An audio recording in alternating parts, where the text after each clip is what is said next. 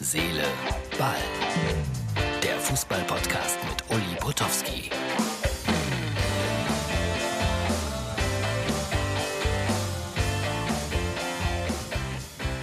Herz, Seele, Ball, Freunde, das ist die Ausgabe für Montag. Jetzt ist es Sonntagabend, 20 Uhr.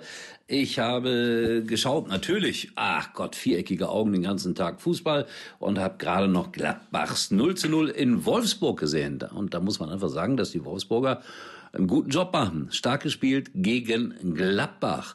Und am Nachmittag haben die Frankfurter 2-0 gewonnen gegen den ersten FC Köln. Und das 24 Stunden vor Rosenmontag. Aber es wird ja nicht so Karneval gefeiert wie sonst.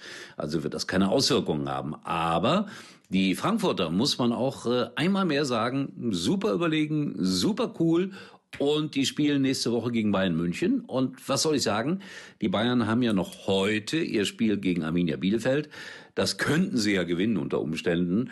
Und dann, äh, ja, wird's gegen Frankfurt schwerer. Vermute ich mal. Aber das sind äh, so Vorhersagen, die nicht viel wert sind.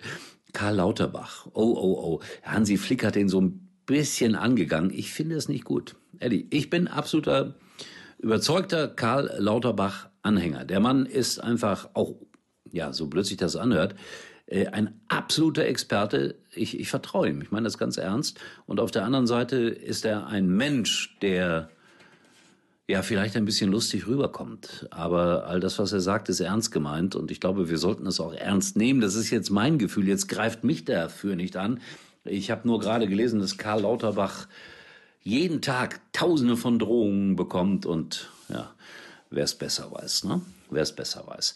Ja, was war denn? Ach so, hier, das wollte ich ja noch empfehlen. Äh, der eine, der Ralf Friedrichs traurig, weil äh, Fan vom ersten FC Köln 2-0 verloren. Der andere, Thomas Wagner, äh, auch nicht glücklich, glaube ich. Nur 0-0 der HSV gegen Fürth. Das ist noch nicht durch, dass der HSV wieder aufsteigt.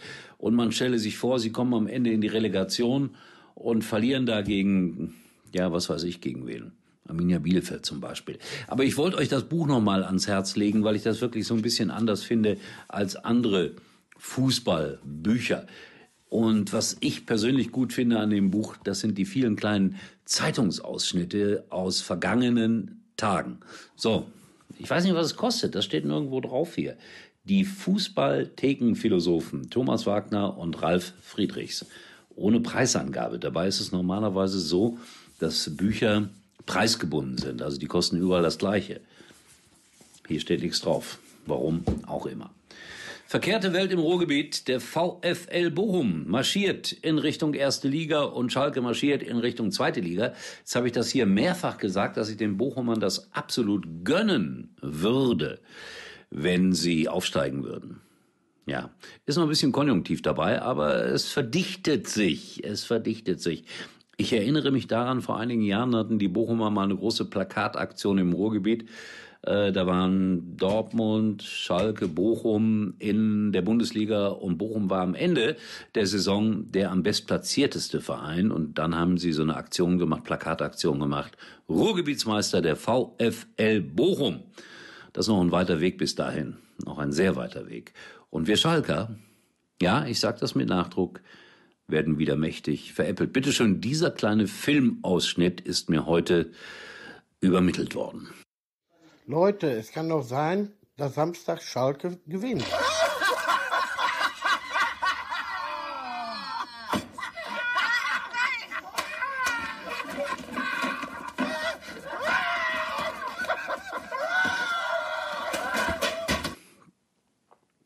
Alles nicht schlimm. Ich habe das dann sofort weitergeleitet an äh, Martin, unseren Producer hier.